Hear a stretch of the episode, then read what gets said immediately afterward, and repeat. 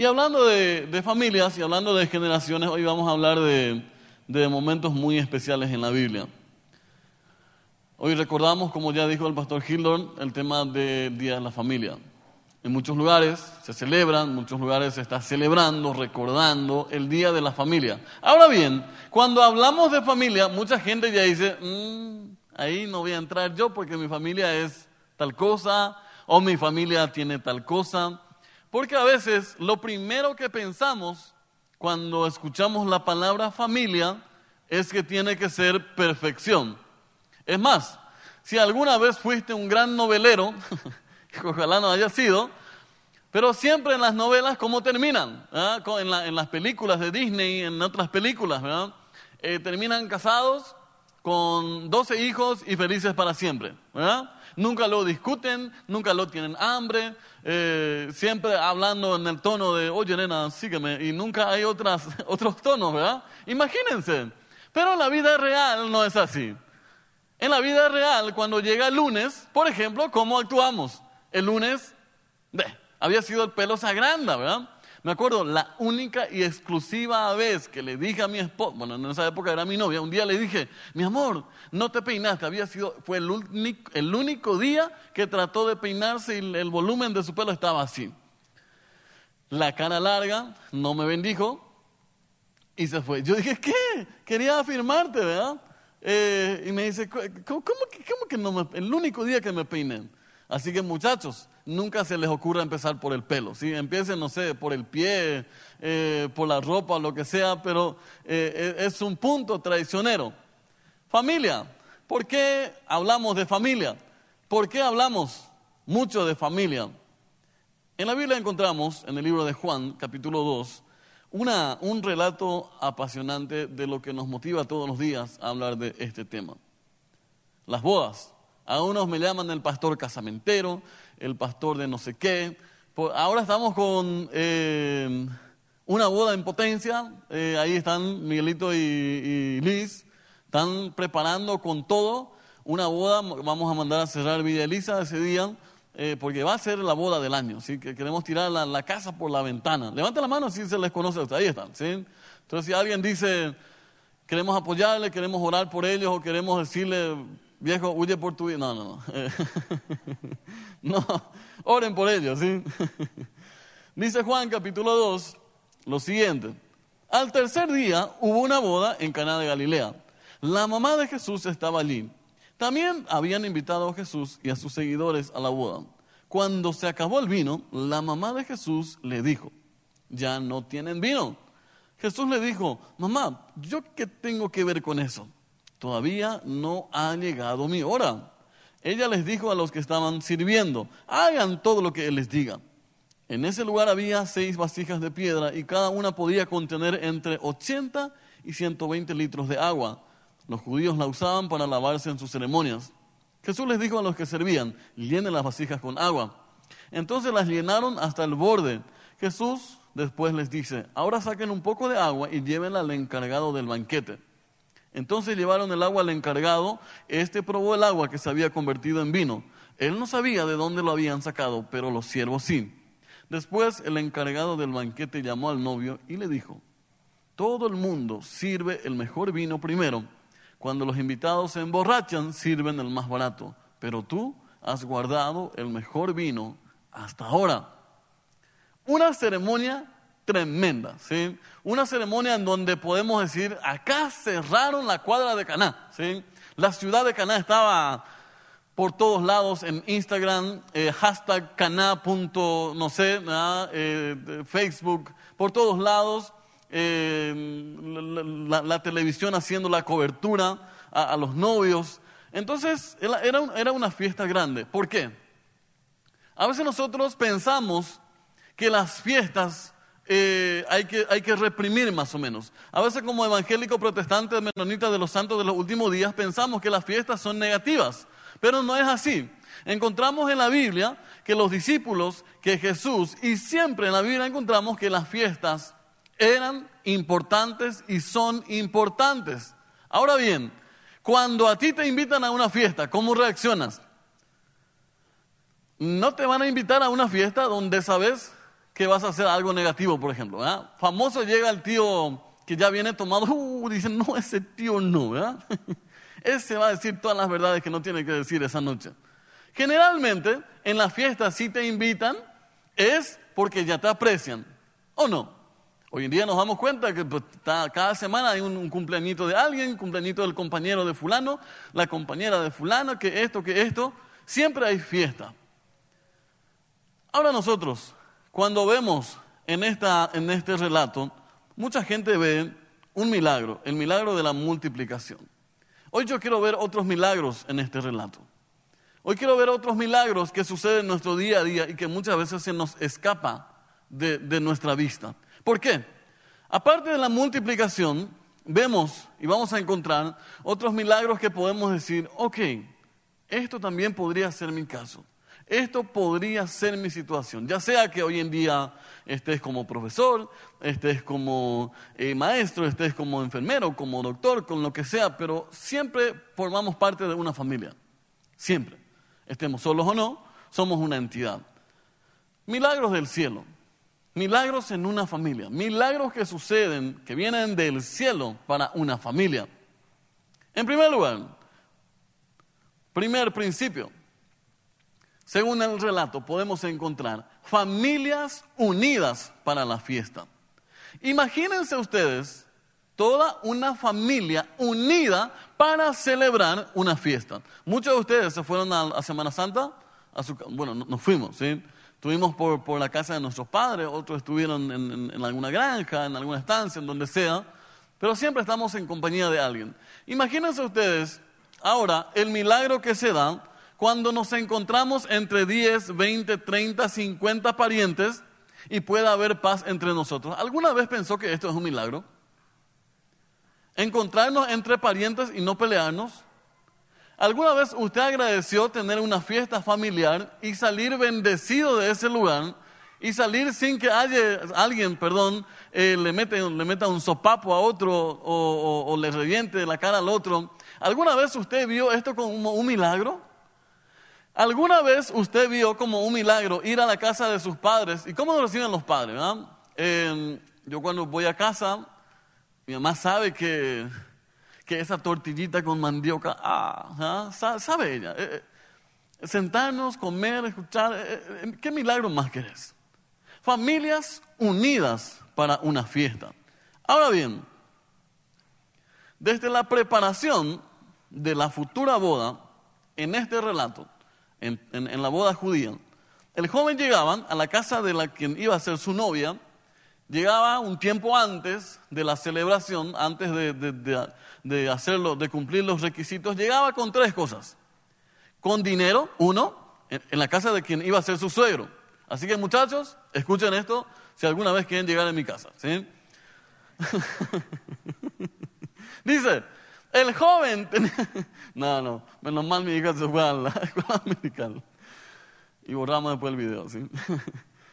Dice, todo joven pretendiente, todavía no era ni el novio, tenía que llegar con tres cosas a la casa de la quien iba a ser su novia. Por supuesto, quien le recibía era el, el futuro suegro y los hermanos mayores. La novia ni se asomaba.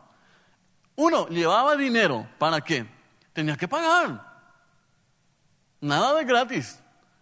Era, estaba establecido en la época de Jesús, por ejemplo, que 200 denarios para una chica eh, era el, precio mínimo. A partir de ahí para arriba, el suegro diciendo, escuchó ofertas, a ver cuánto... No, Pero era algo así.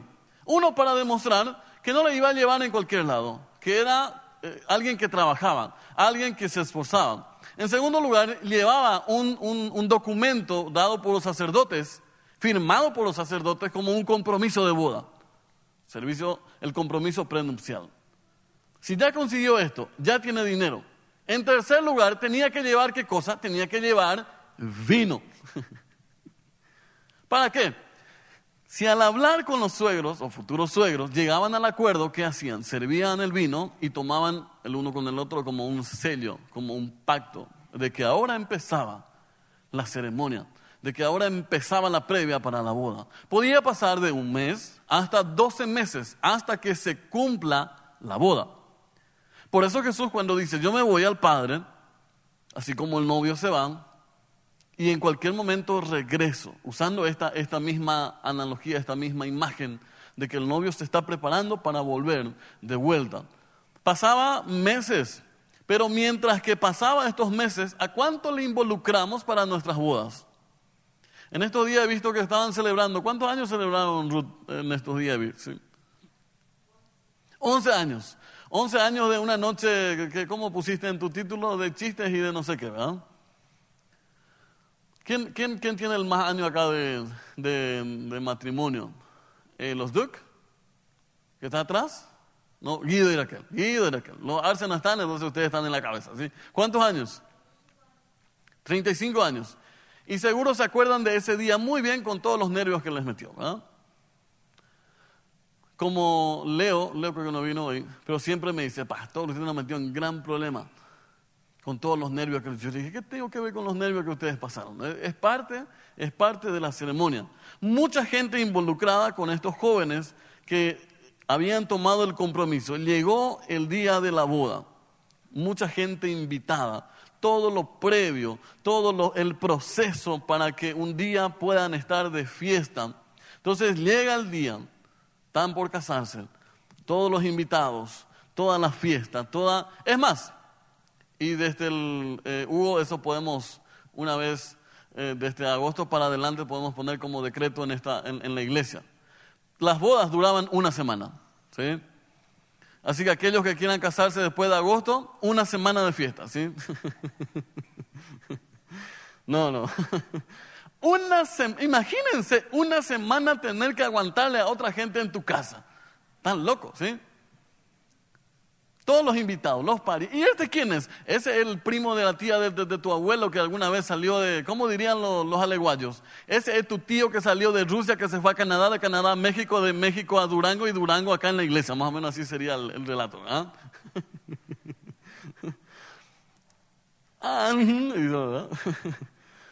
Toda la gente ahí en la casa. ¿Acaso eso no es un milagro? Encontrarnos y disfrutar juntos de una fiesta. ¿Acaso eso no es un milagro que solamente el Señor puede hacer posible? Encontrarnos entre mucha gente. Aquellos que tienen grupo gareño en su casa. Una hora, por eso siempre decimos, traten de estar una hora en la casa ajena. ¿sí? Más de eso ya, a veces el espíritu quiere apagarse ya, ¿verdad? Porque, porque si estamos mucha gente, estamos hablando, uno va, entra, sale, entra, sale, eh, muy rápido empezamos a chocar. ¿verdad? Entonces, uno de los primeros milagros que encontramos, familias unidas para la fiesta. ¿Por qué es un milagro? Capaz hoy alguien dice, ¿por qué esto tiene que ser un milagro? Porque para algunos es posible encontrarse y disfrutar, para otros es un simple sueño. Para otros la realidad es encontrarse con su familia es símbolo de pelea. Y tenemos casos y casos en nuestro país donde gente se encuentra solamente para pelearse. No porque fulano pidió la herencia, no porque él llevó la silleta de la abuela, no porque fulano llevó el bigote del abuelo, y, cualquier tontería como para pelear. Pero acá encontramos una familia dispuesta a disfrutar de la fiesta. Una familia dispuesta a decir, Señor, queremos demostrar al mundo de que podemos disfrutar juntos. Mucha gente, mucho tiempo. Muchos, muchos se encuentran para tocar temas del pasado alguien toca un temita y opa fiesta. Está bien la fiesta, ¿verdad? De repente alguien saca un tema que nadie quiere hablar. ¡Pum! Opa fiesta, ¿verdad? Se cae el internet, Zuckerberg se va, se termina la fiesta. Que no, cuántas historias escuchamos. Lo bueno es que tenemos una promesa, no solamente para el presente, sino para el futuro. Y esto va para cada uno de nosotros. Acostúmbrate a la fiesta porque la eternidad va a ser una fiesta. Y si aquí no aprendes, allá no, quiero que allá te vaya y entres y digas, pero ¿qué hago? Y en el cielo uno va, encuentras al otro que viene así. y allá no vas a poder decir, pero mi cultura no somos así. No, muévase, ¿ah? Vamos a vamos a hacer fiesta juntos. Celebremos la fiesta. Esto es una promesa para nosotros. En el cielo será algo que se va a dar por la eternidad. Dice que nunca va a terminar esta fiesta en la presencia del Señor. Y yo digo, si allá va a ser así, ¿por qué no aprendemos acá? Traemos un pedazo del cielo en nuestras familias y aprender a hacer fiesta. No, no, no, no, no hace falta que sea un buen asado. no hace falta que haya abundancia de comida. Con la actitud que tengo de decir, quiero encontrarme contigo. Tu vida es valioso. Quiero conocerte más. Quiero escucharte. Aprendamos, padres, a compartir con nuestros hijos. Hijos, aprendamos a compartir con nuestros padres, sobrinos, hermanos. Aprendamos que la fiesta comienza aquí, hoy, y vamos a seguir en la eternidad. En segundo lugar, el segundo milagro que vemos en este relato es la unión matrimonial. Dice siempre el pastor eh, no Donald Franz, el mayor y mejor modelo de cielo que tenemos en la tierra es el matrimonio. Pero así también, una de las posibilidades de que sea el mejor ejemplo de infierno es también el matrimonio. ¿Por qué? Porque si, si en el día a día no, no, empezamos a trabajar, y, esto no es, no es para que enseguida nos, sintamos para cortarnos las venas, eh, sino para decir, Señor, ¿qué me quiere decir esta noche? Señor, ¿cuál es, ¿cuál es tu plan para mí en este tiempo? Hacer fiesta en mi casa, disfrutar uno, pero la unión matrimonial. Una de las cosas que hoy en día es muy común es que la gente no quiere casarse. No estamos bien así, pastor. Vamos a vivir así nomás. Déjese de joder y cásese. Deje de macanear. Está perdiendo bendiciones. La unión matrimonial, el llegar al matrimonio, es una señal de obediencia para Dios. Esto no, es, esto no es cosa del pastor, esto es un principio de la Biblia. ¿Quieres ser bendecido? De este paso. ¿Quieres bendecir a tu generación? Da este paso, esta unión matrimonial. ¿Por qué? Cada día encontramos este desafío de gente que no quiere dar este paso. No, yo así no, pastor.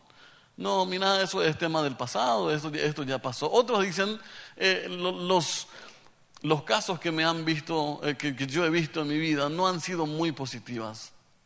Y capaz e-, eres el llamado de cambiar en tu generación la historia de tu familia.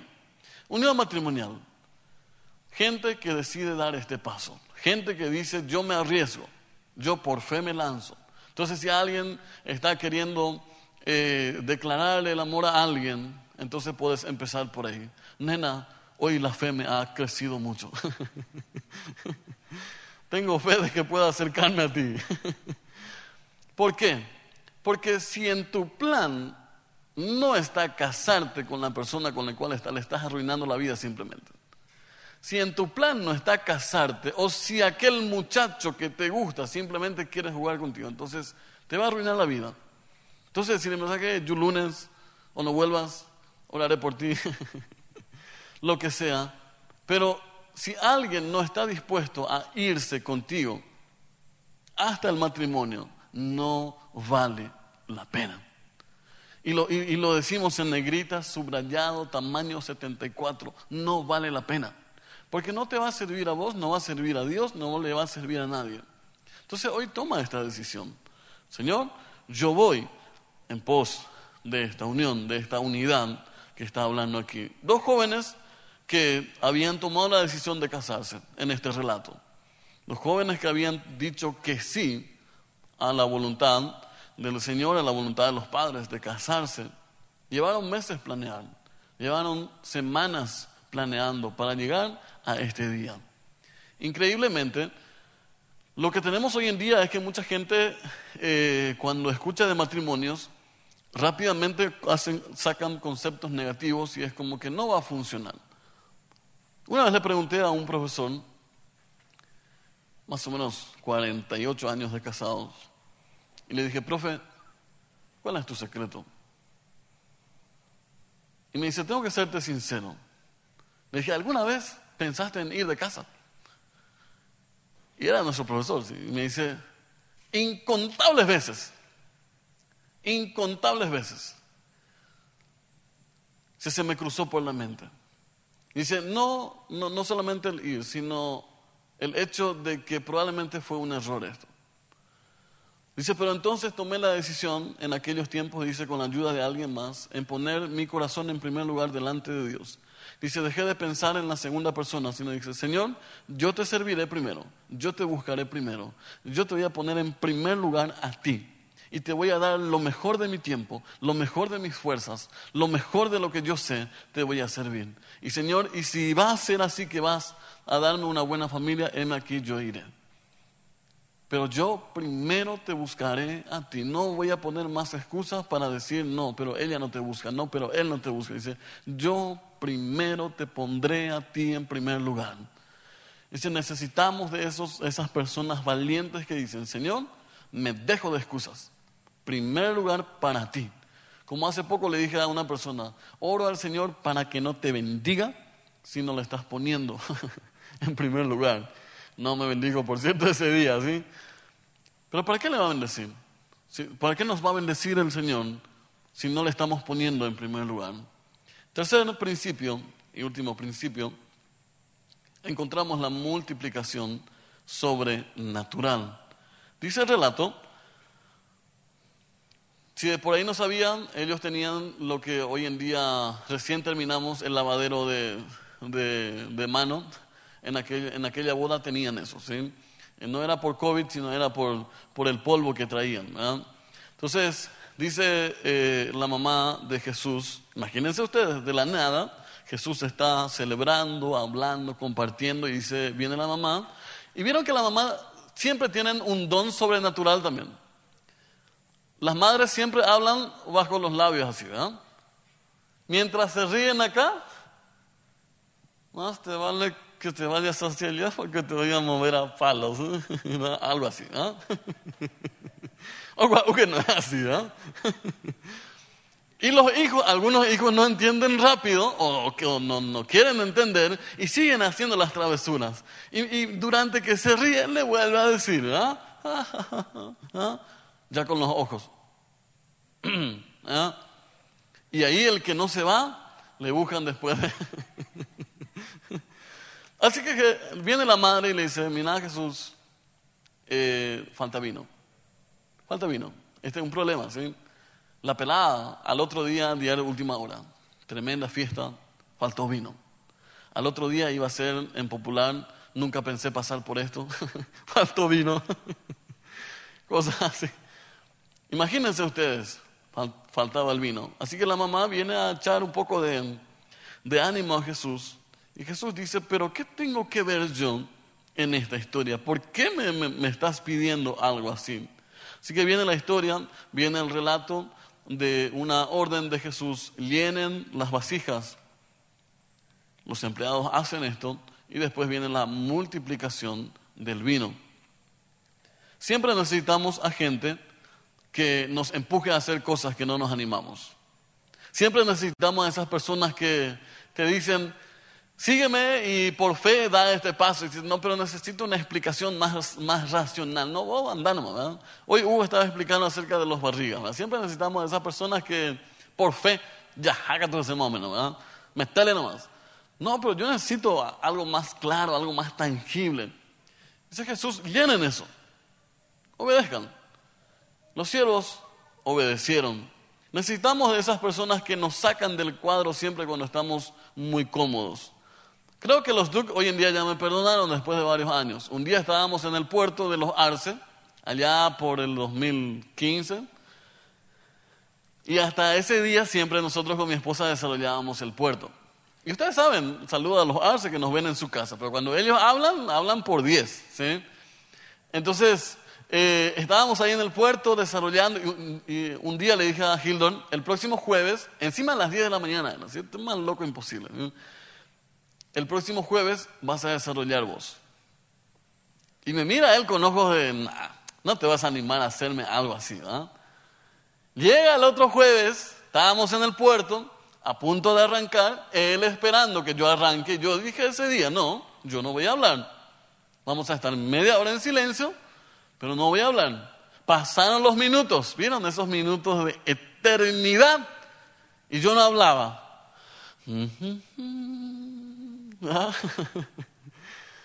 Tarareando ahí, ¿verdad? Y él con la cara de pocos amigos ya, hasta que no aguantó más y empezó. Hasta hoy no se calla. ¿ah? Empezaron ese día. Pero siempre necesitamos a alguien que nos empuje un poco, que nos saque del cuadro para ir en pos de la bendición. Cuando hay unidad, cuando hay obediencia, podemos esperar las bendiciones más increíbles. La familia estaba en modo fiesta, disfrutando de cada proceso en la ceremonia, los pasitos, todo. Pero de repente sucede algo no planeado. Termina el vino. ¿Qué hacemos en situaciones así? ¿Qué haces tú cuando entras en crisis? Mucha gente cuando hay crisis en su casa, ¿qué es lo que hacen? Palabrotas aquí, patea aquí, le da una patada al perro, empieza a buscar a quién romperle algo, tira el vaso y dice, pero yo, ¿cómo me va a pasar algo así? Imagínense a la madre de Jesús si hubiese reaccionado así. ¿Qué hizo? La madre de Jesús vino junto al que puede solucionar y le dice, Jesús, terminó el vino. ¿Cuánto de tus problemas se hubiese resuelto? Mucho más fácil si en vez de plaguearte te hubieses acercado a Jesús y le hubieses dicho, Señor, terminó mi monedero o terminó mi salud. ¿Cuánto de tus problemas se hubiesen resuelto? Mucho más práctico si te hubieses acercado a la persona indicada para solucionar. Pero a veces queremos plagarnos y no acercarnos a Jesús. ¿Cómo reaccionas tú cuando estamos en estos problemas? La madre de Jesús lo tenía bien claro. Comunica a su hijo el problema y le compromete con la frase. No solamente dice, bueno, eh, no solamente le pidió, sino públicamente, hashtag Jesús va a solucionar. Hagan todo lo que Él les dice. ¿Quién, te tira algo así en público? Terrible. Leemos el relato y, ah, bueno, le, le, pidió, no, pero eso era un compromiso, imagínense, demasiado grande. Pero entonces necesitamos de estas personas que nos empujen siempre. La pregunta de Jesús, Jesús dice, ¿qué tienes conmigo? En el guaraní dice, va épico se ama la hipotaba, dice guaraní, ¿verdad? Tipo, ¿qué es lo que quieres? ¿Qué tengo que ver con esta historia? ¿Cuál es tu problema? Pero la frase de la madre no da mucha opción para huir. ¿Quiénes te incentivan a usar tus dones hoy en día? Jesús tuvo a su madre, quien le invitó a reaccionar. Así que llegó la multiplicación sobrenatural. Si hoy en día ves la ocupación de la gente, la gran mayoría están enfocados en la multiplicación sobrenatural. Por eso cuando leen estos relatos, solamente ven la multiplicación sobrenatural del vino como el milagro. ¿Por qué? Porque la gente, mucha gente vive para ganar dinero, pero se olvida del valor de la familia, del valor de la unidad, del valor de estar en paz en casa. Y no ven estas cosas como milagros. Entonces cuando queremos una bendición, una provisión sobrenatural, no podemos pasar al tercer lugar sin pasar por los primeros milagros. ¿Quieres ser bendecido? Aprende a obedecer los mandatos de Dios. No hay negocio. Me gustaría darte algún camino fácil, pero no existe. ¿Quieres aprender a prosperar? Aprende a pagar el precio. Obedece los mandamientos de Dios. No hay otro camino. Al pasar por estos principios, la unidad en la familia, un compromiso con la familia, estás listo para la bendición de la multiplicación. Porque sin unidad, ¿para qué quieres prosperar? Sin compromiso, ¿para qué quieres abundancia? Vas a arruinar tu vida y vas a arruinar la vida de otros. Todos van a pelearse por tu dinero, sin que haya unidad en tu casa. ¿Quieres un milagro? Aprende a obedecer. ¿Quieres multiplicación de vino, de, paz, de unidad en tu casa? Aprende a obedecer, aun cuando no lo sientas. Cargaron agua en donde no tenía sentido. No tengas miedo. Ese milagro fue necesario, dice, para que los discípulos creyeran en el poder de Jesús aun cuando no sea, no tenga pie ni cabeza lo que estás haciendo en obedecer los mandamientos. Eso va a servir para que tu testimonio delante de otra gente pueda tener impacto. Primer principio, la unidad de la familia para hacer fiestas. En segundo lugar, unidad matrimonial. Y en tercer lugar, multiplicación sobrenatural.